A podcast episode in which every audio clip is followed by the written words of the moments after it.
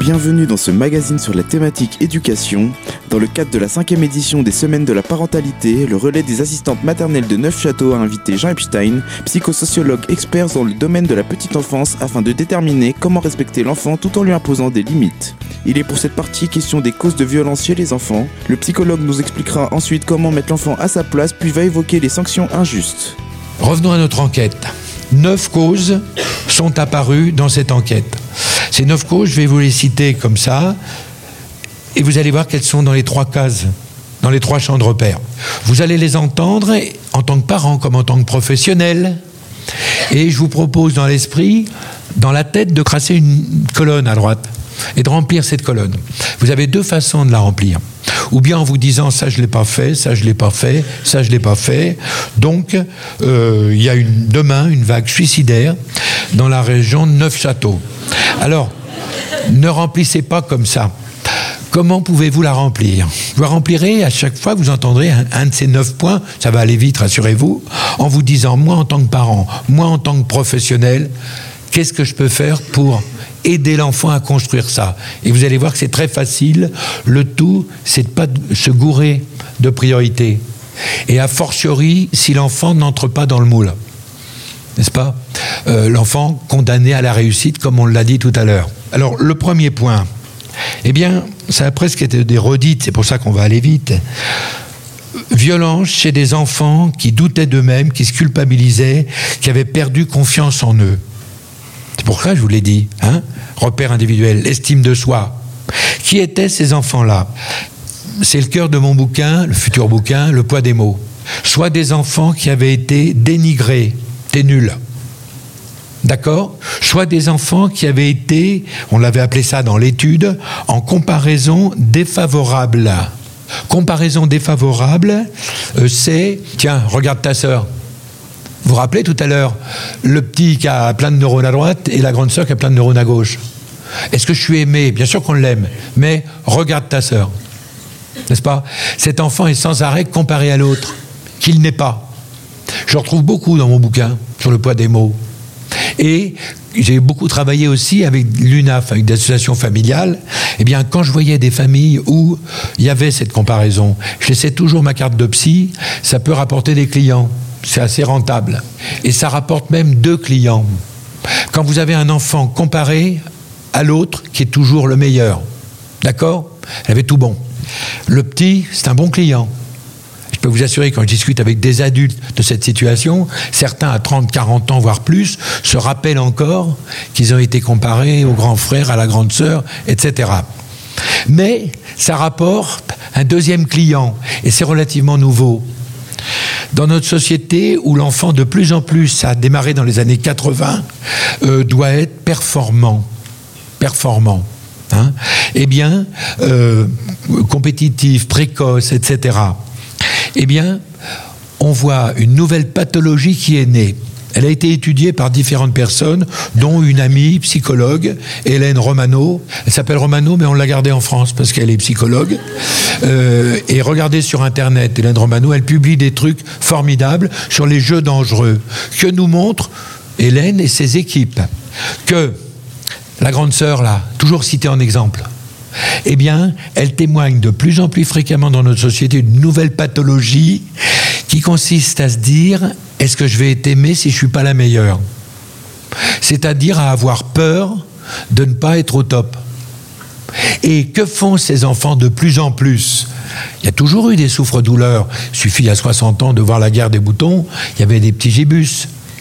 Mais cette pathologie qui naît, ce sont des enfants qui se regroupent de plus en plus à plusieurs, on parle de la violence, pour humilier des tiers, pour se rassurer qu'ils sont les plus forts.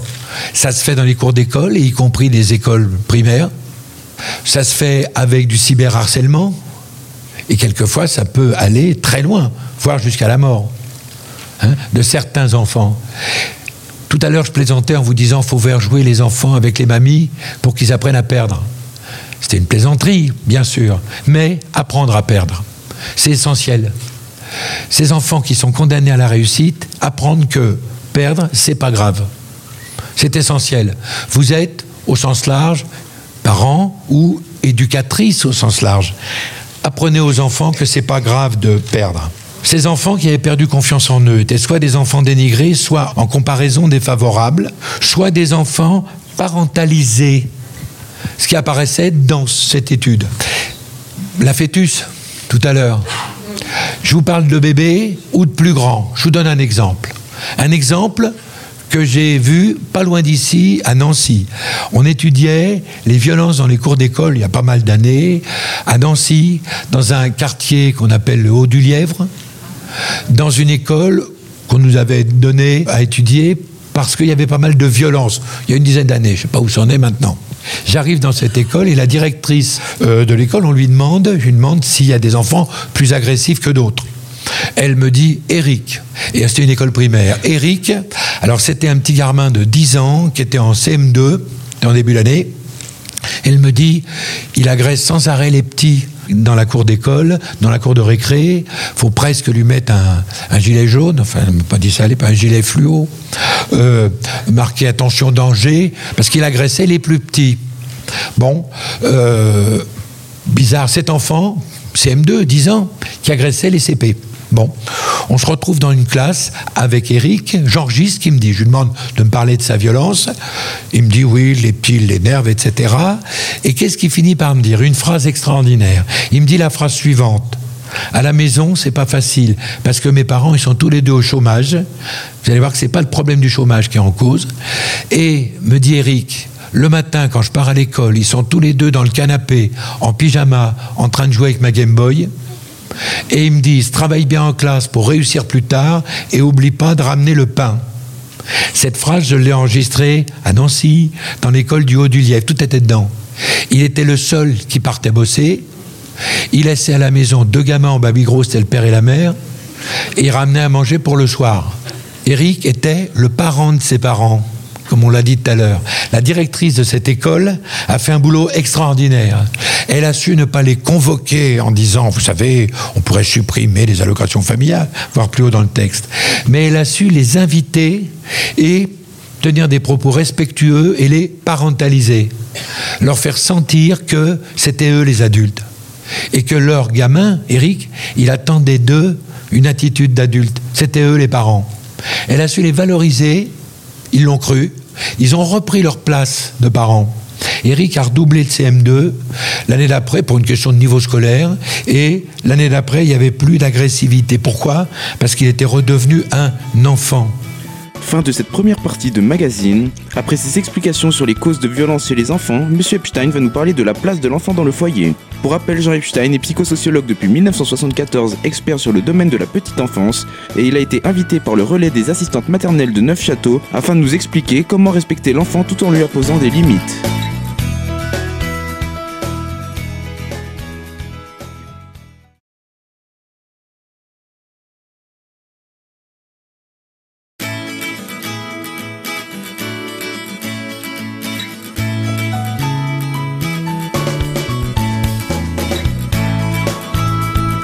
Deuxième partie de ce magazine sur le thème de l'éducation. Juste avant, Jean Epstein nous parlait des causes de violence chez les enfants. Il va être maintenant question de mettre l'enfant à sa juste place. Pour rappel, Jean Epstein est psychosociologue depuis 1974 et a été invité par les rames de Neufchâteau dans le cadre des 5e éditions des Semaines de la parentalité. Il n'était pas un enfant, il était le parent de ses parents. Et les petits qu'il détestait, ils étaient des enfants. Il avait retrouvé sa place d'enfant. Donc, premièrement, colonne de droite, bah, mettez mettre l'enfant à sa juste place, y compris si c'est l'ado. L'ado, il est notre enfant. Mais par contre, l'ado, hein, soyons clairs, il n'a pas le bol. Il est tombé sur des parents nuls. Tous ses potes sont tombés sur les mieux, et lui, il a fallu qu'il tombe sur des nuls. D'ailleurs, mais enfin, bon, il n'est pas du tout sûr que c'est. C'est pas possible qu'on soit ses vrais parents, parce que des gens aussi moches que nous, faire quelqu'un d'aussi beau que lui, c'est pas possible. Il a dû être adopté. Hein mais il y a un bébé dedans. L'ado, il parle à l'envers. Hein. Si vous avez un ado à la maison, faut retourner les phrases souvent. Vous voyez Il nous aime, mais ça le gonfle de nous aimer. Donc il nous envoie un SMS, je vous hais. Si votre ado vous dit qu'il vous hait, c'est une déclaration d'amour. J'ai un collègue d'ailleurs dont je suis très jaloux parce que c'est un psychiatre qui a créé la médecine des ados et tous les ans il change de bagnole.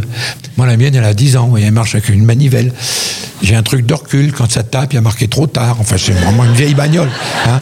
Et ben lui il change de bagnole tous les ans euh, et il a écrit, actuellement il a une recherche depuis presque un an pour la prévention routière sur la conduite accompagnée. Ce qui lui est demandé, c'est dans la conduite accompagnée, qui accompagne qui il a pratiquement fini son étude. Eh ben, il ne veut pas nous dire le résultat. Il dit, vous verrez, c'est très étonnant. Donc, 9 points. Violence chez les enfants qui doutaient d'eux-mêmes. Deuxièmement, ces deux points-là, c'est plus fréquent. L'enfant roi. L'enfant à qui on a laissé tout faire. L'enfant qui n'a pas de limite, qui n'a pas d'interdit. Euh, un copain, psychologue clinicien, qui s'est spécialisé dans l'enfant roi, a écrit il y a une vingtaine d'années un livre, il y en a eu beaucoup il y a une vingtaine d'années, qui s'appelle De l'enfant roi à l'enfant tyran. Didier Pleu. Et il a continué à bosser avec les enfants qui grandissaient. Il a sorti a 3-4 ans un livre qui s'appelle De l'adulte roi à l'adulte tyran. Apprendre à un enfant à être cadré, qu'on n'est pas d'accord, on n'a pas le temps de le développer en détail, mais c'est important. On ne doit pas laisser un enfant faire quelque chose qui nous dérange. Hein? important de dire je. Alors, je ne vais pas vous dire quelles sont les bonnes sanctions, parce que si on a un enfant très sensible, une toute petite sanction, ça va marcher avec. Par contre, si on a un chicouf, il va falloir grimper. Hein? D'où l'intérêt d'expliquer la sanction, mais de pas la négocier. Si on négocie les sanctions avec nos mômes, c'est foutu, ils sont meilleurs que nous. Hein? Donc, un certain nombre de critères doivent accompagner la sanction. On va se consacrer une toute petite minute à donner les neuf critères d'une sanction efficace. Objectif, c'est qu'elle marche. Je fais une différence entre la sanction et la punition. Hein. Je parle de la sanction qui est un cadre. Un exemple, euh, si l'enfant est à la maison qui fait les bêtises, qu'il est énervé, on va pouvoir le sanctionner en lui disant tu vas dans ta chambre, tu te reposes, et quand tu es détendu, tu reviens. La chambre devient un cadre. On peut aussi le punir en croyant dire la même chose, en disant si tu es méchant, tu vas au lit. J'ai eu l'occasion d'étudier cette différence. Je peux vous assurer que les enfants pour lesquels la chambre est un lieu de punition ont beaucoup plus de problèmes de sommeil que ceux pour qui c'est un cadre rassurant, un cadre de détente. Que doit être une sanction pour être efficace? Premièrement, elle doit être immédiate. L'enfant, s'il fait une bêtise le matin, c'est pas l'après-midi qu'elle s'est engueulée. Sinon, il est dans l'immédiat, lui. Deuxièmement, elle doit être véhiculée par la personne qui se sent provoquée. Si c'est les parents, si c'est un des parents qui accepte pas, c'est pas l'autre qui va devoir sanctionner. Si c'est dans une équipe, c'est la personne qui est provoquée. Troisièmement, elle doit être cohérente. Cohérente, c'est-à-dire partagée euh, entre les adultes. Si on est avec des parents, par exemple, si l'enfant voit que l'autre parent n'est pas d'accord avec la façon trop sévère ou pas assez euh, que pratique euh, le parent sanctionnant, c'est une autoroute pour le loupio, pour foutre le bordel. N'est-ce pas? Donner l'impression qu'on est d'accord. C'est-à-dire pas manifester notre mécontentement devant lui, sinon c'est une autoroute. On en parle dans la chambre, porte fermée. Euh, quatrièmement, elle doit être adaptée à chaque enfant. Ça veut dire que c'est pas forcément la même pour la même bêtise, mais il va falloir le leur expliquer. Ça tombe bien. Cinquièmement, elle doit être expliquée c'est pour telle raison que je ne suis pas d'accord. Qu'il fasse le lien. Il ne va pas forcément faire le lien. Mais encore une fois, pas négocier, ça veut dire pas expliquer pendant une heure. Sinon, c'est foutu. Sixièmement, elle doit être pas humiliante. La punition va être souvent humiliante, la sanction non. Or, il m'arrive de voir encore en 2019 deux, trois fois par an, dans des classes par exemple, des enfants au coin, les mains sur la tête. J'ai échappé au bonnet d'âne, il y a un progrès. Mais euh, elle ne doit pas être humiliante. Pourquoi? D'abord parce qu'il n'est pas idéal d'humilier un enfant, mais surtout parce qu'elle ne marche pas. Une sanction qui est humiliante, c'est plutôt provoquant et l'enfant, il est de plus en plus agressif. Ça ne fonctionne pas. Le point 7, elle doit être ferme et pas discutable on ne revient pas sur une sanction, sauf si on s'est gouré. Après ces explications, M. Epstein va nous parler des sanctions injustes. Pour rappel, Jean Epstein est psychosociologue depuis 1974 et expert sur le domaine de la petite enfance. Nous nous retrouvons tout de suite.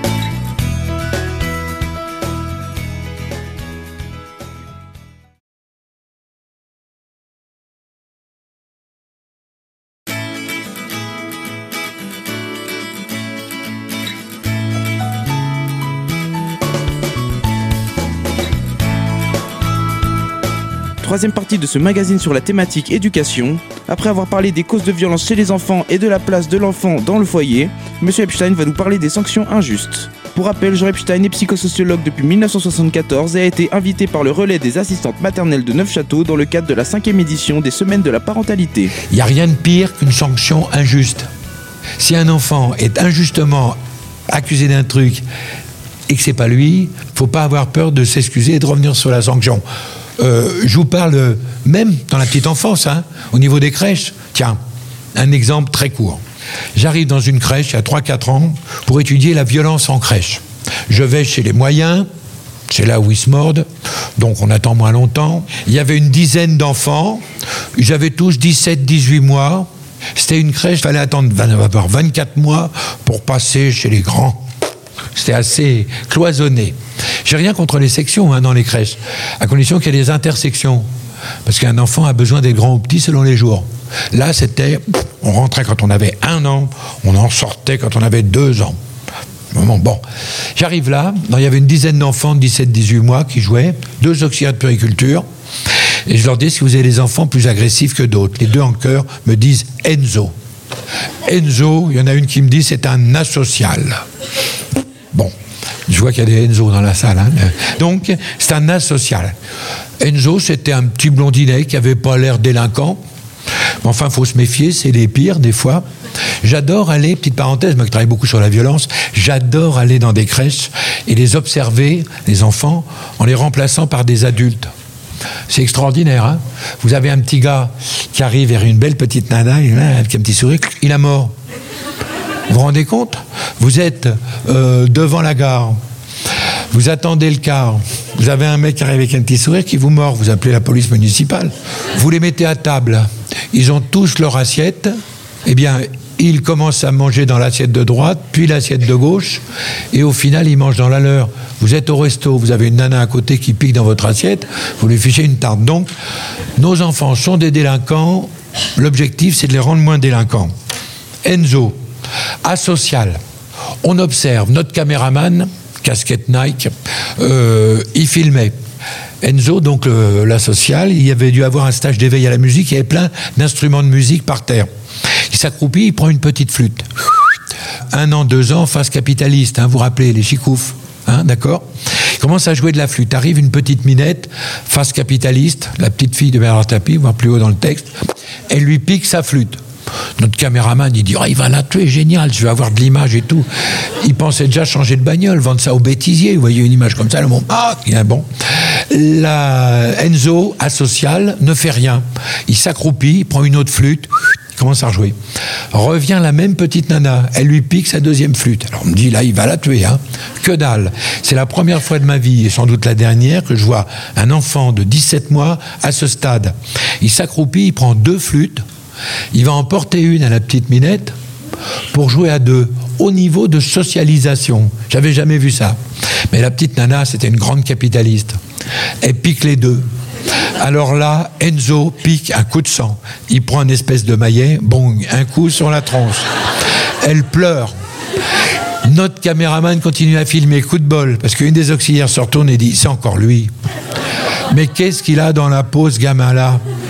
Elles n'étaient pas fières quand on leur a passé le film, mais avaient tort. Pourquoi? Parce que ça peut nous concerner même en tant que parents. Si on a des enfants, si on a des frères et sœurs, euh, des âges pas trop différents. Eh bien, quand on est en action avec des enfants, on ne voit pas forcément ce qui se passe depuis le début. N'est-ce pas? On peut avoir des frères et sœurs à la maison qui s'engueulent, puis il y en a un qui vient nous chercher pour régler le problème, alors que c'est peut-être lui qui a fichu le problème.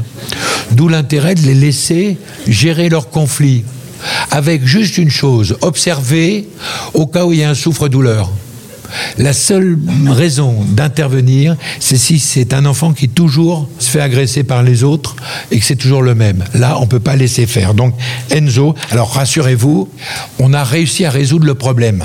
C'était assez rigide, hein. il fallait avoir 24 mois pour passer chez les grands. Mais vous savez, les psys aiment bien couper les mots en deux. Donc, le passage, par exemple, vous le coupez en deux, passe âge, il passe à un autre âge.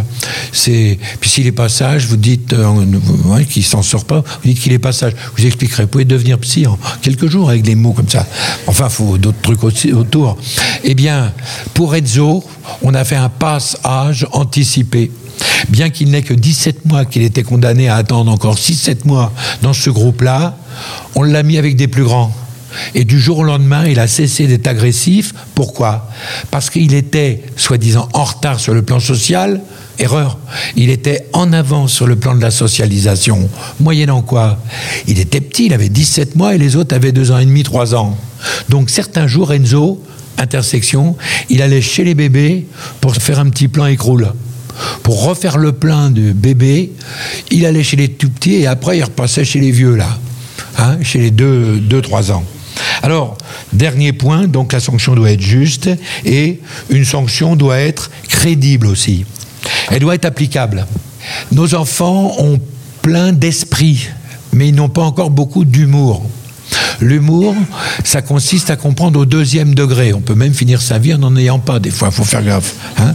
Euh, je fais gaffe avec les confs parce que donc l'humour, si on veut prononcer des sanctions au deuxième degré, ça peut être torride. Je viens d'un groupe de parole qu'on avait animé avec des parents il y a quelque temps sur les sanctions délirantes qu'on n'avait pas envie d'appliquer. Alors il y a une dame qui dit, oh, moi ma fille, l'autre jour elle a fait une bêtise, je lui ai dit si tu continues, je te fiche par la fenêtre. Apparemment, c'était pas son projet. Apparemment. Mais elle me dit, elle continue à faire des bêtises, mais elle approche plus de la fenêtre. Dans le même groupe, il y avait un papa qui dit ah, Moi, c'est mes deux gars l'autre jour, dans la voiture, sur l'autoroute, ils, se tapaient dessus. Ah, j'ai trouvé un truc. J'aurais dit Si vous continuez, je vous abandonne à la station-service. Ben, il me dit Maintenant, ils continuent à se, taper dessus, mais quand je prends de l'essence, ils descendent plus, les mecs. Donc, si vous voulez, euh, on va vite, vite, vite, rassurez-vous, faire le tour de nos neuf mois. Doute, culpabilité. Deuxièmement, enfant roi, limite. Savoir dire non. Une petite phrase clé, aimer son enfant, c'est savoir lui dire oui, mais savoir lui dire non. Si on dit oui à tout, ça va pas. Si on dit non à tout, ça va pas du tout. Par contre, par contre, mes pauvres amis, si on a un chicouf, j'y reviens, eh ben on est amené à dire non à tout. Et c'est crevant. Quel conseil donner à des parents qui ont un chicouf C'est très simple. Faut les prêter à des amis pour le week-end. C'est très important. Hein?